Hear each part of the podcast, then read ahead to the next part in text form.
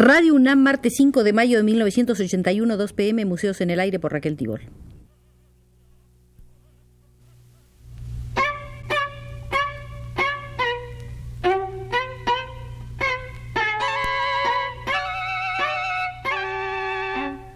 Museos en el Aire.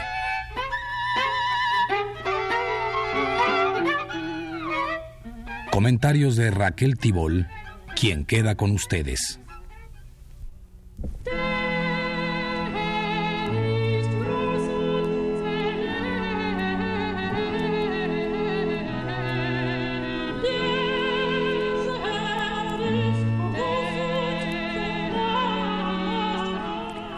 Visitaremos una vez más el Museo de la Filosofía del Arte y una vez más será nuestro guía Max Bense, autor de La Estética publicada en Stuttgart en 1954. Ahí se afirma que la estética no es una disciplina filosófica independiente como la lógica, la teoría de la ciencia o la metafísica. La estética es una disciplina de filosofía aplicada. Por eso tiene cierta correspondencia con la filosofía de la naturaleza.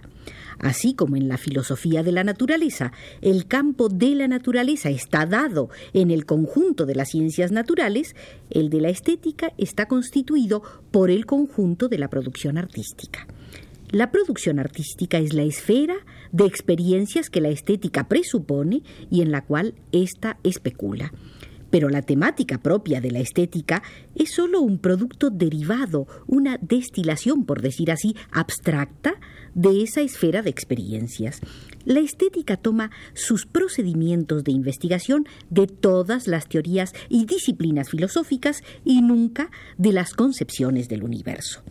Las cuestiones estéticas suponen, pues, producción artística, pero no se refieren a ello en el sentido de que constituyan una guía o norma a los efectos de la producción consciente de obras de arte. Son cuestiones que no pueden resolverse por los métodos o consideraciones ni de la historia del arte ni de la técnica artística. La estética y la filosofía del arte tienen una diferente relación con respecto a la producción artística y es esto lo que delimita una disciplina de la otra. La filosofía del arte presupone la producción artística, la explica en lo relativo a su objeto y la subordina como tal al quehacer filosófico. Pero la estética, partiendo de la presupuesta producción artística, elabora los objetos de su propia indagación, de manera que en la estética se trata del objeto estético, del juicio estético y de la existencia estética. La determinación y descripción del objeto estético se realizan por medio de la ontología. El juicio estético se indaga mediante los procedimientos pertenecientes a la lógica y a la semántica, y la definición de la existencia estética se sirve, acaso en un sentido amplio, de la analítica existencial. Por estética bien puede entenderse una teoría filosófica unitaria del objeto, del juicio y de la existencia estéticos. No es difícil ver que únicamente puede hablarse de un objeto, de un juicio y de una existencia estéticos cuando hay un proceso empírico que es lícito caracterizar como percepción estética y que con pleno sentido se refiere a algo que podemos determinar mediante la observación de las obras de arte. La estética nos da una visión conexa de conjunto de los datos de la percepción estética y por otra parte nos hace asimismo posibles en las obras de arte nuevas y más sutiles percepciones.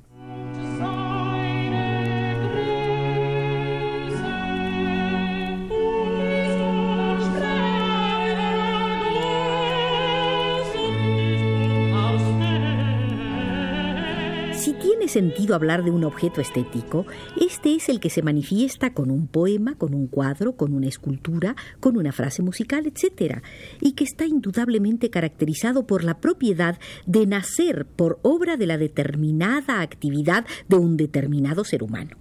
Aquí no se trata de un acaecer propio, como ocurre en la naturaleza, sino de una creación, solo que de una creación que de pronto se interrumpe y declara la obra terminada. El ideal de la obra de arte, ideal del que se habla en contraposición a su realidad, es una expresión con la cual se da por sentado que la genuina creación es un proceso cuya prosecución, cuyo fin es siempre problemático. La creación de la obra de arte solo interesa en la medida en que se satisfaga la percepción estética, en que el objeto estético se haga visible, y suponiendo que todo lo demás acaso no sirva sino para adornar u ocultar el objeto estético el carácter de único en el tiempo de una obra de arte, el carácter irrepetible de su génesis, son una consecuencia del hecho de que el nacimiento de una obra de arte corresponde a la percepción de un objeto estético que con ella se hace visible y que con ella se elaboró experimental sintéticamente. Los objetos estéticos están dados por las obras de arte. La obra de arte no es algo que se desarrolle por sí mismo en un acaecer, sino algo creado, algo hecho, algo producido. En este sentido, las obras de arte tienen realidad, materia, espacio y tiempo. Su realidad es la condición necesaria, si bien no suficiente, para que la obra de arte pueda ser objeto de percepción estética y de juicio estético. Los sujetos estéticos requieren la realidad de las obras de arte. Pero este no es su único requerimiento. Cuando se trata solo de cuadros realmente pintados y que pueden contemplarse, o cuando se trata solo de poemas realmente compuestos, pero cuadros y poemas que superan las realidades en virtud de las cuales ellos son, es decir, que son algo más que ellas, hablamos de la correalidad de las obras de arte y de la correalidad de los objetos estéticos. En un sentido riguroso, en el campo de la matemática no hay correalidad. Las relaciones matemáticas no necesitan una construcción categóricamente real. En la esfera de las obras de arte es propio de ellas que el objeto estético tenga necesidad del objeto real para ser y para ser percibido.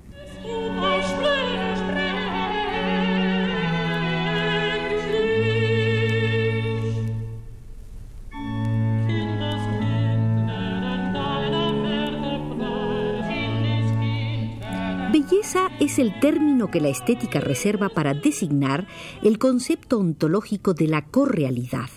La correalidad es, pues, el correlato ontológico de la condición estética que se caracteriza por el concepto de belleza. Si bien puede tenerse la idea y la representación de una obra de arte, idea y representación, empero, solo atañen a los elementos reales y al tema de la obra, pero no a la condición estética de la misma. El ser estético de la obra de arte nunca existe imaginativamente. El ser estético no se da, pues, en la condición de la coidealidad, sino solo en la condición de la correalidad.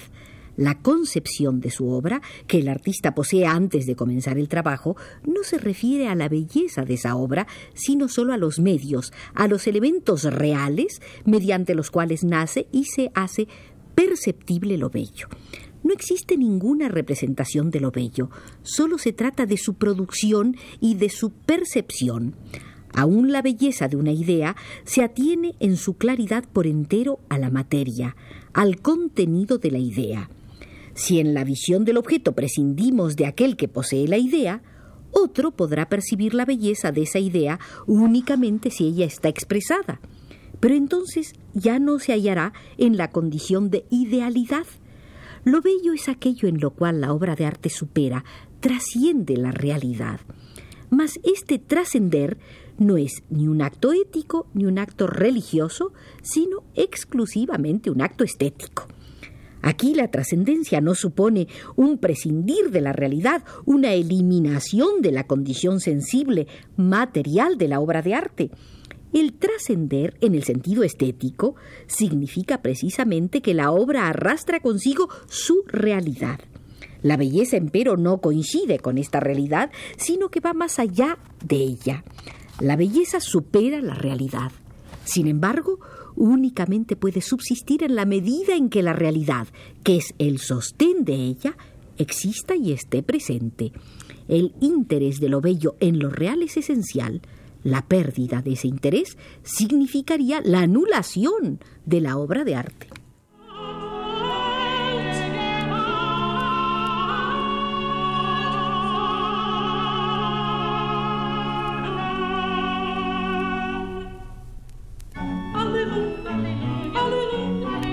Hecho de que el ser estético no pueda abolir la realidad efectiva de la obra de arte no debe llevarnos al error de creer que exista un carácter de lo bello que absorba la realidad o que hasta la destruya y que perdura aún en el trascender estético.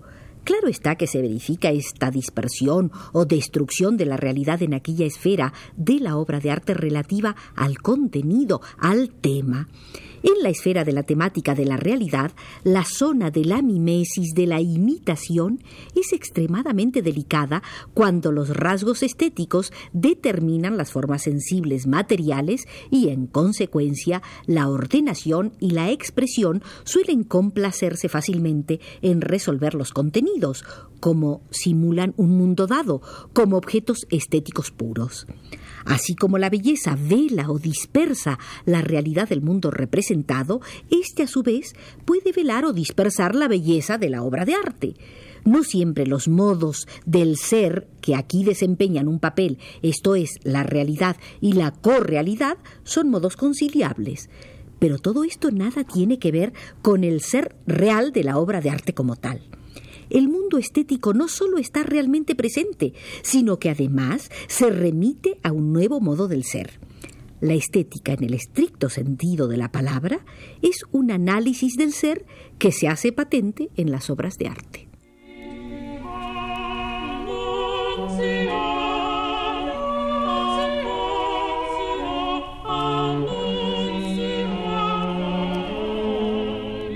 Se plantea aquí la cuestión de hasta qué punto la caracterización de la obra de arte incluye formas técnicas.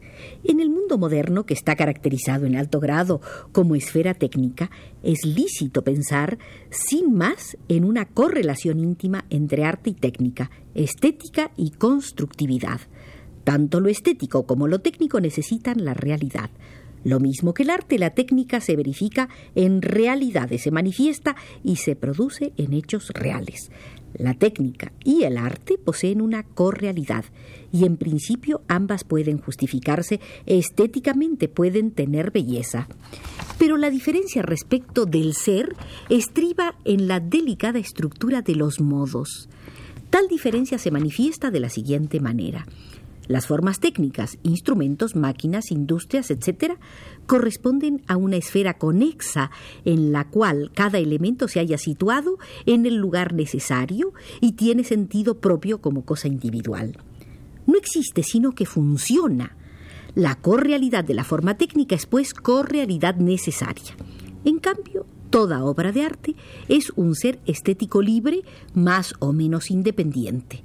Ese ser estético existe, no funciona, y la modalidad adicional que completa su correalidad sería el modo de la contingencia. El arte es correalidad contingente. Ahora bien, es posible establecer la proximidad de arte y técnica, de estética y constructividad en virtud de ciertos elementos característicos de ambas esferas. Pero ello no significa ni que una obra de arte sea una forma técnica, ni que una construcción técnica sea una obra de arte, aun cuando es cierto que la conformación industrial sistemática de los tiempos modernos ha confundido los confines entre arte y técnica y entre estética y construcción. La perfección es una condición tanto de las formas artísticas como de las formas técnicas. Es un estado que pertenece tanto a la estética como a la constructividad.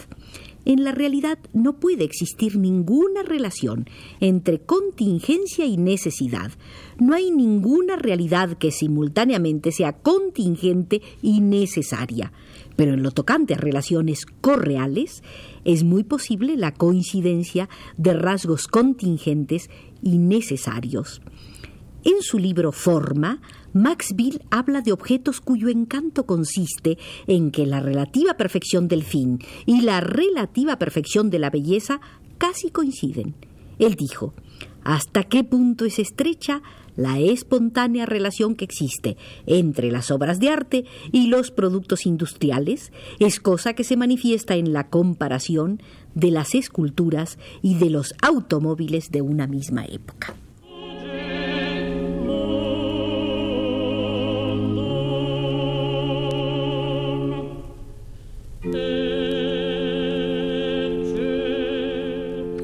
Las especulaciones de Max Bense nos han llevado gratamente por el tantas veces árido Museo de la Filosofía del Arte.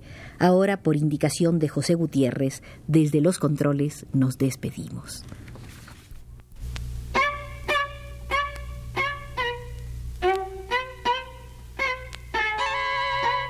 Museos en el aire.